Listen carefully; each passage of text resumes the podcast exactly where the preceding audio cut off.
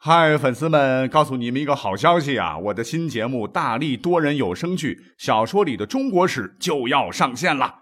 想要了解新节目或者跟我互动聊天，赶快来加入 VIP 粉丝群，入群二维码就在本期节目的声音简介中。你也可以添加我的小号，拼音大历史加三零三 D A L I S H I 三零三，然后拉您入群，我在那儿等你。管他正史野史。这里只有大历史，大力讲的历史正在播出。欢迎收听本期节目。今天我们还要做一期合集。那不知道你有没有想过这个问题了？就是为啥咱们都挺有才的，可是每每啊，就是不被别人赏识嘞？真是知音少，弦断有谁听啊？那我个人觉得吧，其实抛开自个儿的努力程度不说了啊，这是个历史问题啊。因为自古以来啊，千里马常有，而伯乐不常有也。所以今天我们来讲讲伯乐的故事。周文王渭水拜相姜子牙，俞伯牙钟子期高山流水遇知音，萧何月下追韩信，刘备三顾茅庐请卧龙。啊，这些个我们都熟悉的，今天都不讲，就单讲几个大家不熟悉的。我们第一个要讲的呢，也是我们的老熟人啊，就是范雎。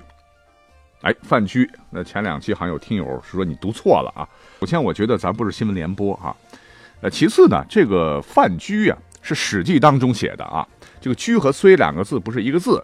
现在呢，评书多用“睢”，所以呢，我们就用“雎”吧啊。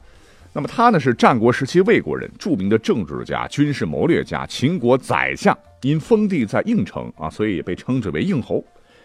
那么问题来了，那他本来是魏国人，怎么后头当上了秦国的宰相了呢？我们之前讲过啊，简单复习一下。我们都知道，这老伙计没发达之前呢，很背，原本是魏国中大夫虚假的门客，因被怀疑通齐卖魏，差点就被魏国的相国魏齐鞭笞致死。后来在郑安平的帮助下改名张禄，九死一生逃到了秦国。那再多补充一个点吧，这个郑安平啊，后来被封了将军。哎，估计呀，他也是秦国历史上唯一一个投降于别国的将领了啊。这这是后话了，今天不讲。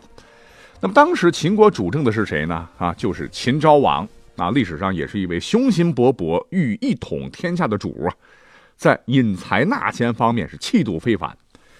那话说这个范雎啊，来到秦国呢，原本想着自个能得到重用，没成想没人搭理他，住的是简陋的房子，吃的是简单的饭，眼看着自个儿英雄无用武之地啊，这个范雎急呀，无奈之下上书秦昭王，是全面分析总结了秦国当时的国情，提出了王不如远交而近攻，得寸则王之寸，得尺亦王之尺也的。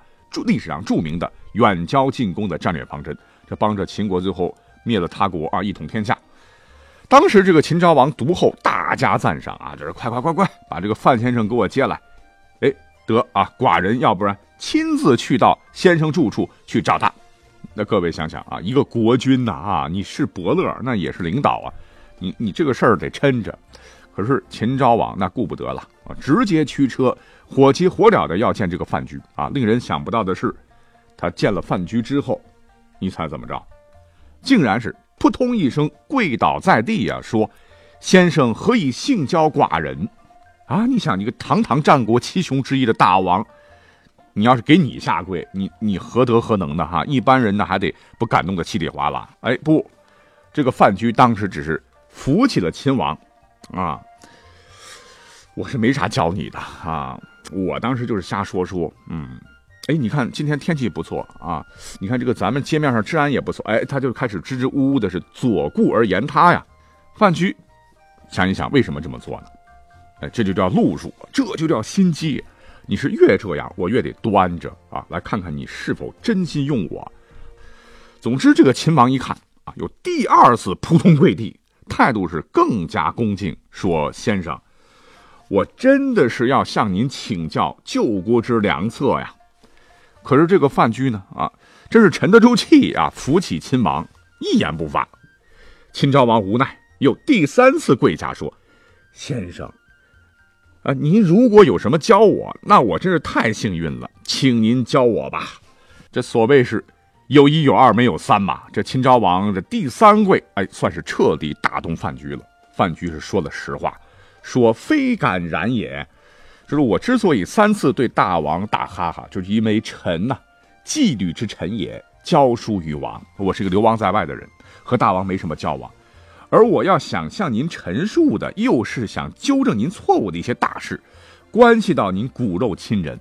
我即使愿意一笑于衷啊，却还不知道大王的真心。所以大王三次跪下问我，我都不敢回答。秦昭王一听。耶，果真碰到了难得的人才了哈！那我不把他揽入朝中为我所用，我就不姓赢哈。于是是第四次又下跪说：“先生啊，不要有什么顾虑啊，更不要对我怀有疑虑，我是真心真心真心的想向您请教啊。”范雎因为上次在魏国差点被打死，还是不太放心呢，又试探说：“哎呀，这个事儿保不齐呀，那大王有糊涂的时候，用计也有失败的时候啊。”要说这个秦昭王，哎，真是一个好贤王啊，求贤若渴到了极点啊。所谓是伴君如伴虎，你说你说现在谁敢当着领导一把手的面说说你也有犯浑工作失误的时候？我我估计这脑袋早搬家了。可是秦昭王啊，不仅不生气，是第五次扑通又跪下了。哎呦，这个膝盖疼啊！说先生是何言也呀？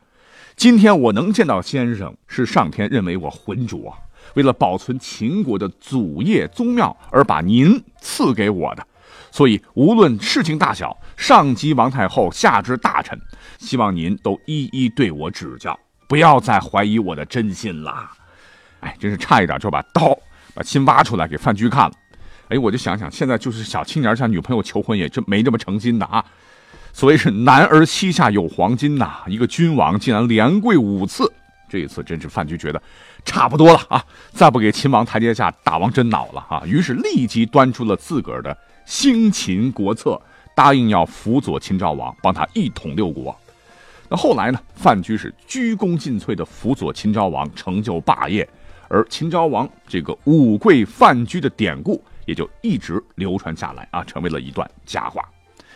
哎，我觉得这个故事真的是比《三国演义》里头那个刘备三顾茅庐要精彩啊！起码刘备他没给卧龙先生下过跪，那这也就联想到了前段时间我看了一本书啊，叫《离开公司你什么都不是》，好像说的都是员工的问题啊。可是想想，今天这又有几个老板能做到像当年秦昭王一样啊，带着一颗真诚的心、谦虚的心来招贤纳才呢？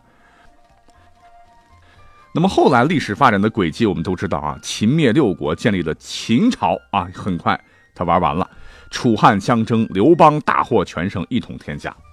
那有人就觉得很奇怪了，因为刘邦和项羽一比，谁能赢得天下？这二选一，怎么也不可能选到他老人家，因为刘邦跟项羽比，论出身没出身，论实力没实力啊。可他怎么就能够击败项羽，最终完成了统一呢？啊，关键呢是他是个伯乐。也更是一匹被伯乐相中的千里马。那大家都说了，说萧何啊是刘邦人生当中的第一个伯乐，没有他撺掇，这刘邦有一百个胆儿，那也不敢揭竿而起啊。刚开始刘邦很弱啊，后头刘邦跟了项梁，这个项梁挺他，这个项梁就成了他人生的第二个伯乐。后来项梁死了，楚怀王又给了他一次机会啊，提拔了刘邦，并封刘邦为侯，这也算是刘邦人生的第三个伯乐。之后。这刘邦就自个当伯乐了啊！其实呢，这个大伙说的大体都对啊，但是我有一点觉得吧，这个刘邦第一个伯乐哈，绝对不是萧何，是谁呢？是吕公啊！吕公是谁？那就是他的丈母爹。那么都说啊这个历史有的时候像股市啊，就是有暴涨会有暴跌，有暴跌会有暴涨。那么吕公啊，绝对是历史上超一流的一个操盘手啊！因为刘邦当年我们都知道，文武不济，好吃懒做。四十多岁了，还让父亲供养啊，就是个垃圾股。这还不算啊，好酒好色，整天吃喝嫖赌，光棍一条。而且他常年和一个姓曹的女人鬼混，把人家肚子搞大了啊，生了一个儿子，取名刘肥。那乡亲们也觉得这就是个废柴啊啊，不害臊的无赖啊。可是，当时已经家财万贯的这个吕公，他不觉得啊，他第一眼见到刘邦。哎呀，就觉得这个刘邦必定是真龙附体，将来前途大大的啊！这哭着喊着，非要把自个儿啊来提亲的人把门槛都踏破了的宝贝千金吕雉啊嫁给这个刘邦。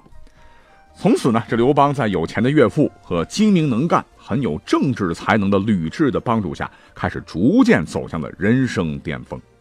所以说，这伯乐当的哈，给钱给物不说，还把自个儿的女儿都给了人家，哎，这样的伯乐必须点赞。啊，历史继续向前发展，汉完蛋了以后呢，三国时代来临了啊，这又是一个千里马伯乐辈出的时代。那我们就不讲别的人啊，就单讲一下啊，这个三国时期的孙权手下的名将吕蒙。嗯，为什么单讲他呢？因为他的很大的历史成绩啊，都是他老板家伯乐孙权给逼出来的啊，而这点非常的特别。那吕蒙十几岁，我们都知道跟着孙权是东征西讨，战功赫赫。可他有个毛病，不太喜欢读书啊，不喜欢咬文嚼字儿，就个大粗人，张口闭嘴就是逼丫的。所以这个孙权听了以后很不爽，有一次就专门找了个机会啊，就想开导开导这个小伙子。孙权说：“萌萌啊，你说你现在年纪轻轻的，身居要职，掌管国事了，应该多读书啊，要让自己不断进步。”这吕蒙一听啊，让我读书，我这脑袋嗡，不行不行，别别别啊！我在军营中啊，事务繁多，哪有时间看书啊？啊，老板别讲了啊，不然头疼。孙权听了以后呢？还没生气啊，挺有耐心的啊，就是说这个时间积积总是有的嘛。我又不是让你去做博士，只不过是叫你啊多浏览一些书啊，尤其是史书，比如说大历史，听听啊很不错啊，发散性思维，增长见识罢了。这个吕蒙就嘴倔啊，说别了啊，我是真的很忙，天天都是军队的大事，真真真真没工夫啊，老板你就饶了我吧。孙权听了以后啊，这时候真有点生气了。说你小子忙能有我忙吗？哈，军事我得操心，国家政事我得操心，黎民百姓我得操心。我像你年轻的时候就读过《诗经》《尚书》《礼记》《左传》《国语》，只是不读《周易》。自我当上老大以来，又仔细研读了《史记》《汉书》《东冠汉记》这三史以及各家的兵法，自己觉得是大有收益。你说像你这个小伙子这么聪明，这么好的年纪，学习一定会有收益的，怎么可以不读书呢？我告诉你啊，小子，你别给我推啊！你我说你行你就行，不行也得行。要是你不读，我可对你不客气哦。去，现在给我读《孙子》《六韬》《左传》《国语》去。那受了老板的训斥以后啊，你别说，吕蒙啊，还真开始用功了。日后，鲁肃啊有一次去吕蒙驻地看他，那两个人就一起喝酒了。鲁肃一直就觉得这个吕蒙啊有勇无谋啊，心里边啊是有点瞧不上他。哎，没想到酒宴之上，两个人是纵论天下事啊，聊得不亦乐乎啊。这吕蒙是引经据典，讲的头头是道，让鲁肃当时非常震惊。所以酒宴过后呢，鲁肃就感叹道：“说我一直觉得你不过是个莽夫，时至今日，却非无价阿蒙了。”这吕蒙道：“士别三日，当刮目相待耳啊。”那这也就是成语故事啊。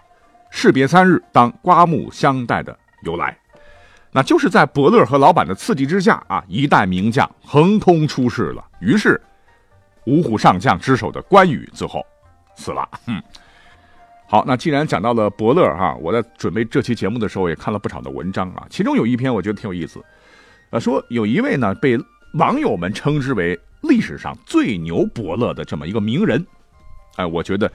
既然讲到伯乐，我们就简单的讲一讲啊。那么为什么说这个历史人物牛呢？因为，在大名鼎鼎的唐宋八大家之中啊，其中有五位都是他大力提携过的。当然，他老人家也是其中一位了啊。比如说里面的曾巩，就是他的亲传弟子啊。还有苏轼、苏辙，考试的时候他呢就是主考官。两位的爸爸苏洵，科举考试本来是屡考不中，也是被他慧眼识珠。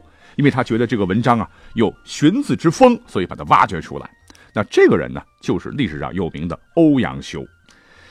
那么还有一位，呃，王安石了啊，是曾巩推荐给欧阳修的。欧阳修觉得这个人是个人才，是立即上书皇帝推荐，要不然也就不会有后来的王安石变法了。那除了这些个人物呢，欧阳修为当时的大宋还推举了一代清官包拯。还有韩琦、文彦博、司马光这些响当当的一大批栋梁之才啊，以至于连当时的宋仁宗都深受感动啊，为欧阳修写下了“天下知音”四个字。所以啊，这个说欧阳修是千古伯乐啊，那我认为是当之无愧的。好了，说到这儿啊，我们的这个伯乐的故事就讲到这里了。嗯，千万别觉得哈，伯乐现在为什么这么少年，为什么自个儿还没有成功呢？告诉大家哈，别着急，所谓是打铁还需自身硬啊，咱先把自个儿给锤炼好了，说不定将来咱也能当伯乐，是吧？好，感谢收听本期节目，下期再会。